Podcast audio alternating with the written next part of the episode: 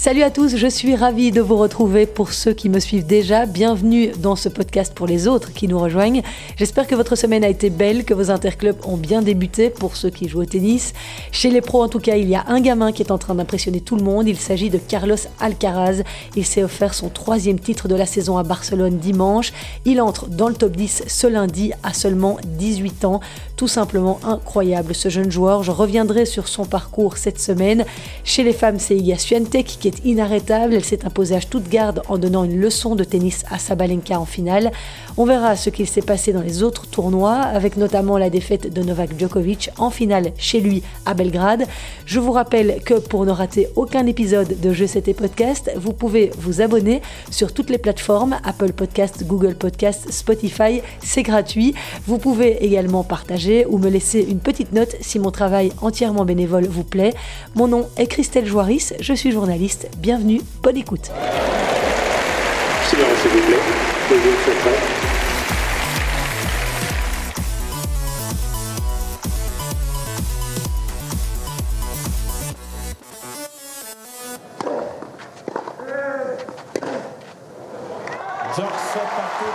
Carlos Alcaraz is the 2022 Barcelona Open Bank Sabadell champion. The Spaniard wins his third title of the season and his first Un troisième titre cette saison, mais où s'arrêtera donc Carlos Alcaraz, le jeune espagnol de 18 ans, 11e joueur mondial, a remporté dimanche le tournoi de Barcelone. En finale, il a battu facilement son compatriote Pablo Carreño Busta 6-3, 6-2 en un peu plus d'une heure. Une performance impressionnante, sachant que la finale se jouait seulement quelques heures après les demi-finales qui avaient dû être reportées à dimanche matin à cause de la pluie. Oh, that is absolutely sensational from Carlos Alcaraz. Et durant sa demi-finale, Carlos Alcaraz a souffert. Il a dû puiser loin dans ses réserves pour venir à bout d'Alex de Minaur, auteur d'un excellent tournoi à Barcelone. Il a même dû sauver deux balles de match, mené 1-7 à 0 et 5-6 dans le deuxième. L'Espagnol a finalement retourné la rencontre en sa faveur pour éliminer l'Australien 6-7, 7-6, 6-4 après deux heures de combat. Oh, De son côté, Pablo Carreño Busta l'avait emporté un peu plus facilement en demi-finale, 6-3, 6-4 face à Diego Schwartzmann, l'Argentin qui lui aussi a fait un très beau tournoi, tombeur notamment de Félix Auger-Aliassime en quart de finale. Ce titre en ATP 500, c'est le troisième de la saison pour Carlos Alcaraz, après le Masters 1000 de Miami et le tournoi de Rio de Janeiro. Un quatrième trophée pour sa collection sur quatre finales disputées. Le jeune prodige de 18 ans fait son entrée dans le top 10 ce lundi et devient le plus jeune joueur à réaliser cette cette performance inouïe depuis Rafael Nadal le 25 avril 2005. C'était d'ailleurs pour la petite histoire également après son premier titre à Barcelone. Carlos Alcaraz devient le 20e adolescent à entrer dans le top 10 du classement ATP et 12 d'entre eux sont devenus numéro 1 mondiaux.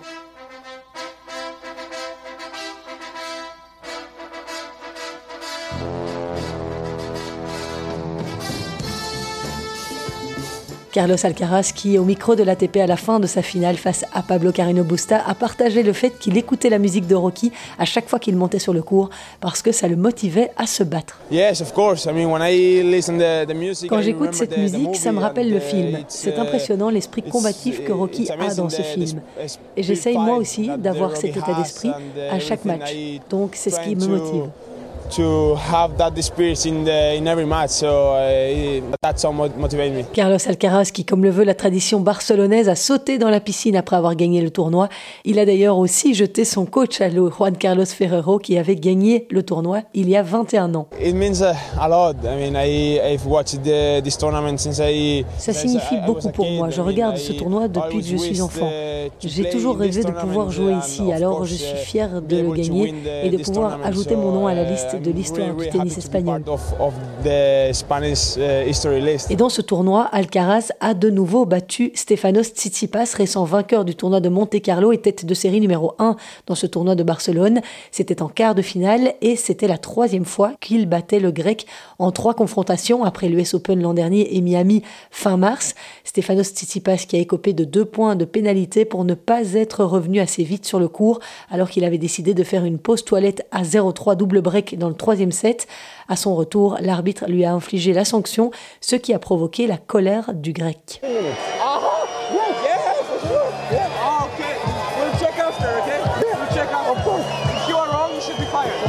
Et vous l'entendez, il ne s'est pas fait que des amis à Barcelone, Tsitsipas, et Carlos Alcaraz a réagi après ce fait de match sur le comportement de son adversaire. Il a dit ceci, honnêtement, je ne sais pas, je n'ai jamais vu personne aller aux toilettes au milieu d'un set. Oui, je pense qu'il a voulu me déstabiliser et casser le rythme que j'imposais dans le troisième, mais il n'a pas réussi à le faire, c'est ça qui est bien.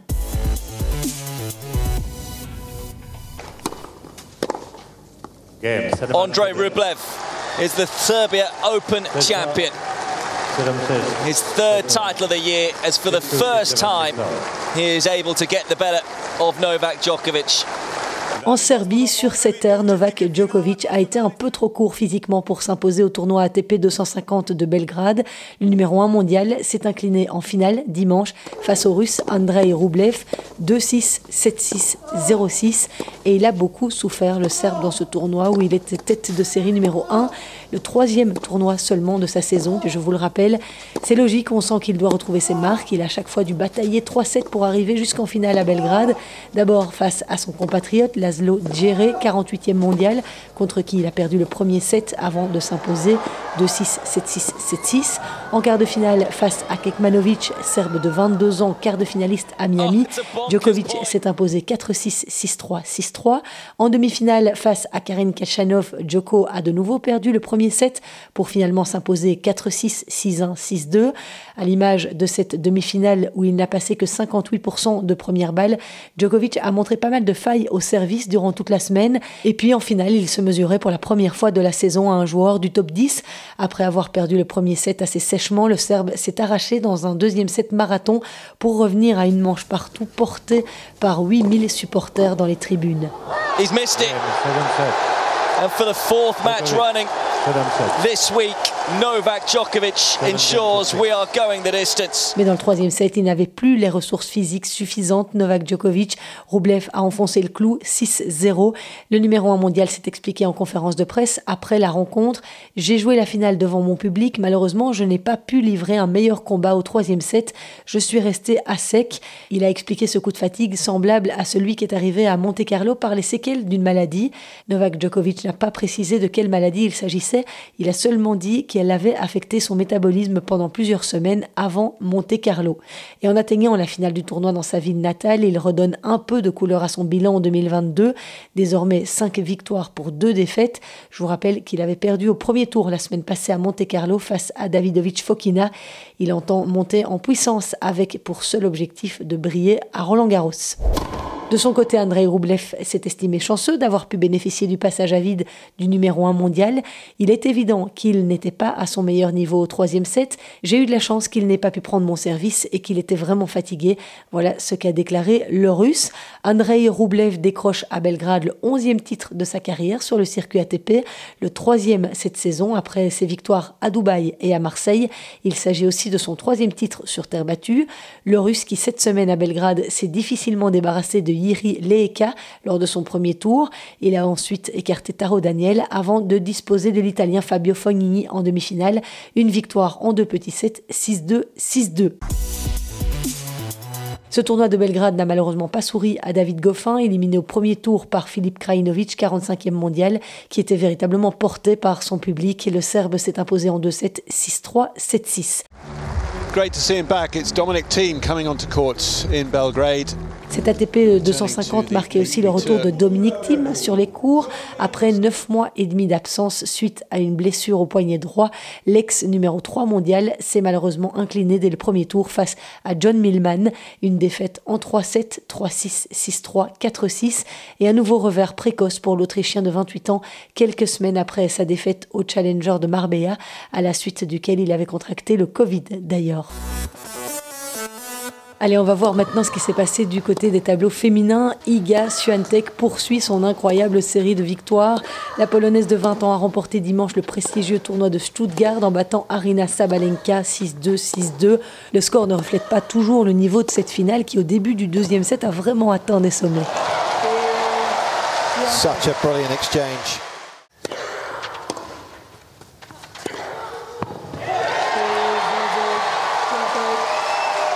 It's a fourth successive title for Iga Swiatek. Swiatek s'adjuge son quatrième titre consécutif cette saison après Doha, Indian Wells et Miami, soit une série de 23 victoires consécutives.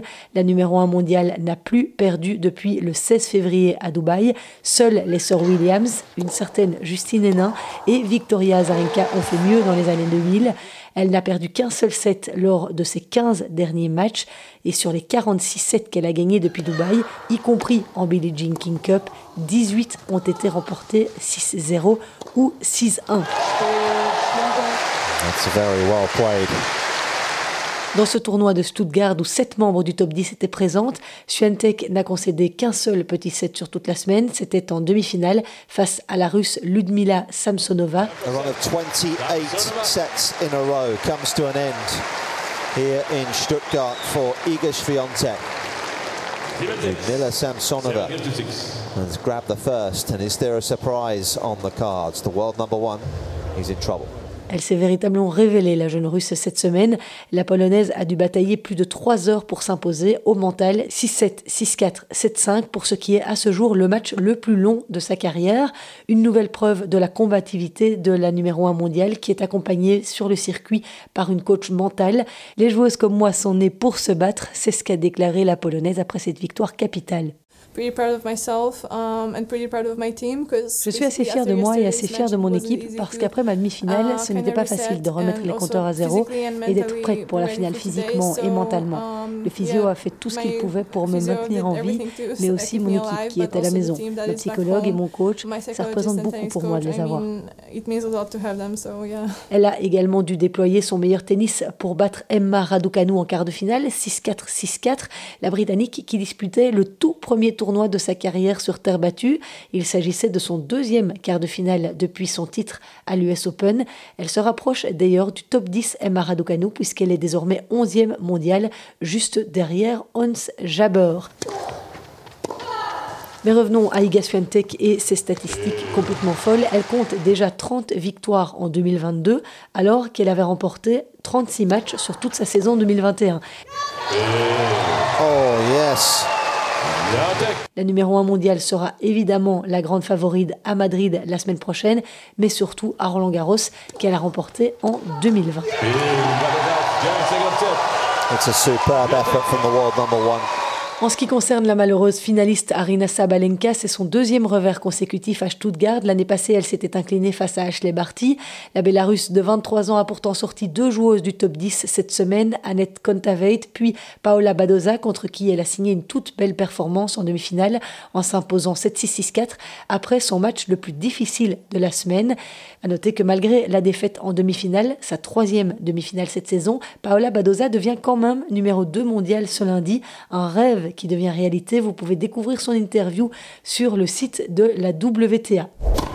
Et ce tournoi de Stuttgart, il marquait aussi le retour de Bianca Andreescu, lauréate de l'US Open 2019, qui a chuté à la 121e place mondiale. Un retour réussi pour la Canadienne, puisqu'elle a passé un tour en battant l'Allemande invitée du tournoi, Julie Niemeyer. Victoire en 2-7, 7-6, 6-3.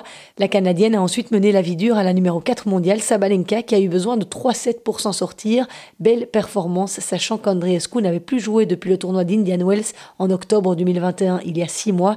Juste avant le tournoi de Stuttgart, la jeune femme avait confié d'ailleurs qu'elle avait pensé à arrêter sa carrière après avoir souffert de blessures et de problèmes mentaux.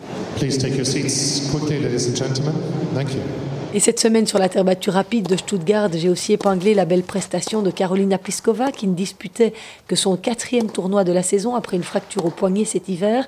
Elle était opposée au premier tour à sa compatriote Petra Kvitova, deux anciennes vainqueurs d'ailleurs de ce tournoi de Stuttgart. Et ça a été un beau duel. Pliskova était menée 4-1 dans le troisième set, mais a fini par s'imposer 6-4, 4-6, 7-6.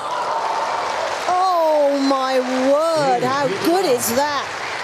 Vitova a pris nettement plus de risques dans ce match et a commis 41 fautes directes.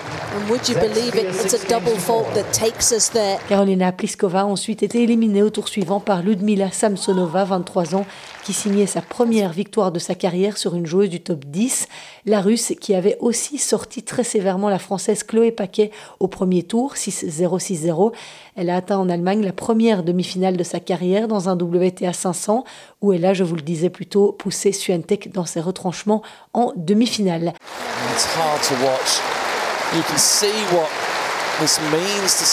Notez enfin que Maria Sakkari, cinquième joueuse mondiale, a quitté le cours en pleurs lors de son premier tour face à Laura Sigmund, alors qu'elle était menée 5-7-1-3. La Grecque a rencontré un problème de santé.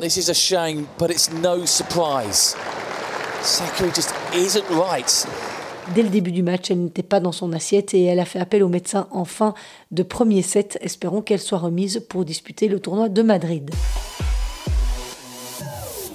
Le circuit WTA faisait aussi arrêt à Istanbul cette semaine et le tournoi d'un niveau 250 a été remporté à la surprise générale par la russe Anastasia Potapova, 122e au ranking mondial. Cette joueuse de 21 ans était issue des qualifications. Elle a donc enchaîné 7 victoires consécutives pour remporter son premier titre WTA.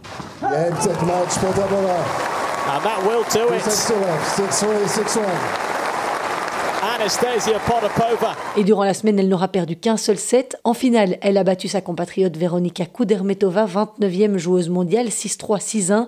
Kudermetova, qui est aussi la nouvelle partenaire de double d'Elise Mertens et qui a battu la tenante du titre, Sorana Sirstea, en demi-finale. Solide perf donc pour Potapova, ex numéro 1 mondial chez les juniors, qui tient enfin une victoire pour la troisième finale de sa carrière après deux défaites en 2018 à Moscou et à Tashkent. Alors ce tournoi turc n'a malheureusement pas réussi à Elise Mertens et à Alison Van Oudvank qui ont toutes les deux abandonné au premier tour. Van Oudvank devait rencontrer l'Australienne Anja Tomljanovic, mais elle a déclaré forfait après s'être sentie malade le matin de son match. Elle est donc rentrée en Belgique. Elise Mertens, elle, a été contrainte à l'abandon suite à une douleur à la jambe droite lors de son premier tour face à Rebecca Peterson. La numéro 1 belge était menée 5-7 et 1-4 quand elle a renoncé. Elle avait demandé un time-out médical à 1-2 dans le deuxième set avant d'essayer de continuer, mais après deux jeux, elle a vite renoncé. Mertens était tête de série numéro 1 de ce tournoi d'Istanbul où elle a été double finaliste en 2017 et 2020. C'était son premier tournoi sur terre battue cette saison après les trois semaines d'arrêt qui ont suivi son élimination à Miami par la jeune tchèque de 16 ans Linda Fruvirtova. Suite à cette défaite, la Belge recule au classement WTA ce lundi. De la 23e, elle se retrouve à la 28e place. Et la seule Belge qui allait bien cette semaine à Istanbul, c'est Grete Minen. Elle a livré une très belle performance puisqu'au premier tour, elle a solidement résisté à la Suissesse Gilles Teschmann, 37e joueuse mondiale. Grete Minen, 78e, s'est inclinée 3-6, 7-6, 3-6 au bout de deux heures et demie de match. Gilles Teschmann a finalement été éliminé au deuxième tour par la qualifiée autrichienne Julia Graber. Voilà pour les résultats sur les cours cette semaine. En dehors des cours, il y a une annonce qui a fait trembler la planète tennis. C'est l'exclusion des joueurs russes et biélorusses de l'édition 2022 de Wimbledon en raison de la guerre en Ukraine. C'est le premier tournoi à écarter individuellement des joueurs. Daniel Medvedev, Andrei Rublev, Arina Sabalenka, Anastasia Pavlyuchenkova ou encore Victoria Azarenka ne pourront donc pas défendre leur chance à Londres. Cette décision a été vivement critiquée par l'ATP et la WTA. L'ATP la qualifie de discriminatoire et injuste, d'autant qu'elle s'étend à l'ensemble des tournois sur gazon de cet été en Grande-Bretagne, notamment le Queen's et Eastbourne, qui sont sous l'égide de l'ATP. La WTA s'est elle aussi déclarée très déçue et estime cette annonce ni juste ni justifiée. Les deux instances évaluent d'ailleurs les actions qu'elles pourraient prendre suite à cette décision. Moscou a réagi en qualifiant d'inacceptable une telle décision. La fédération bélarusse, qui condamne une décision qui ne fait qu'inciter à la haine et à l'intolérance, dit elle consulter des cabinets juridiques. Alors cette semaine, toute une série de joueurs ont réagi face à cette annonce. À Belgrade, le numéro 1 mondial Novak Djokovic a qualifié cette décision de folle tout en déclarant qu'il condamnerait toujours la guerre, étant lui-même un enfant de la guerre. Le champion olympique allemand Alexander Zverev a estimé qu'il n'y avait aucune raison que les joueurs ne puissent pas participer. L'ex numéro 1 mondial et fondatrice de la WTA, Billie Jean King, s'est également prononcée contre la décision de Wimbledon. Karen Kachanov s'est déclarée très triste déçu et dévasté que ces choses arrivent, lui qui considère que Wimbledon est l'un des plus beaux tournois au monde.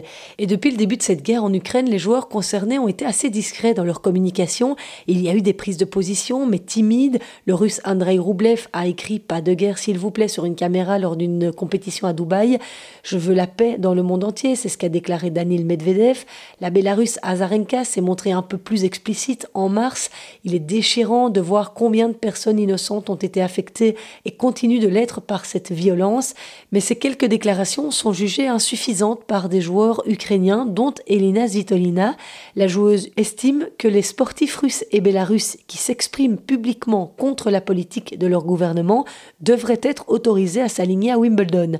Et cette semaine, la guerre des mots a même envahi les réseaux sociaux après les déclarations d'Andrei Roublev à Belgrade qui a estimé qu'être banni de Wimbledon était discriminatoire sans sens. Le russe a suggéré que donner les dotations du tournoi à l'aide humanitaire aux familles ukrainiennes qui souffrent aurait un peu d'impact. Wimbledon en tirerait en tout cas toute la gloire, a-t-il encore déclaré. Suite à cela, il a été virulemment critiqué par Alexander Dolgopolov, ancien 13e joueur mondial qui combat actuellement dans les rangs ukrainiens. Il s'est insurgé des propos du russe, le qualifiant de menteur. Si vous voulez lire l'entièreté de ses déclarations, vous les trouverez sur son compte Instagram. Voilà, et j'ajouterai que depuis le début de cette guerre, il y a eu des conséquences dans le monde du tennis. Les tournois en Russie et en Biélorussie ont été annulés et les deux nations ont été exclues des compétitions par équipe. Pour l'heure, les joueurs et joueuses russes et bélarusses peuvent prendre part au tournoi des circuits ATP et WTA à la condition de ne pas concourir sous le nom ou le drapeau de leur pays. Voilà pour cette page bien sombre de l'actualité tennistique. Dans les infos en bref, l'ancienne joueuse américaine Pam Shriver a rendu public cette semaine une information assez consternante. L'ancienne championne déclare qu'elle a eu une relation inappropriée avec un entraîneur nettement plus âgé qu'elle lorsqu'elle était jeune. Une confession faite au journal anglais The Telegraph. Ma principale motivation est de faire savoir aux gens que cela se produit encore souvent. Je pense que les relations abusives entre entraîneurs sont alarmantes dans le sport en général. Âgée aujourd'hui de 59 ans, Pam Shriver a entretenu pendant un peu plus de 5 ans une relation avec un coach, Don Candy, qui avait 50 ans alors qu'elle en avait 17. Au rayon des news tennis un peu plus réjouissantes, Emma Raducanu a été récompensée dimanche du prix Laureus de la révélation mondiale de l'année.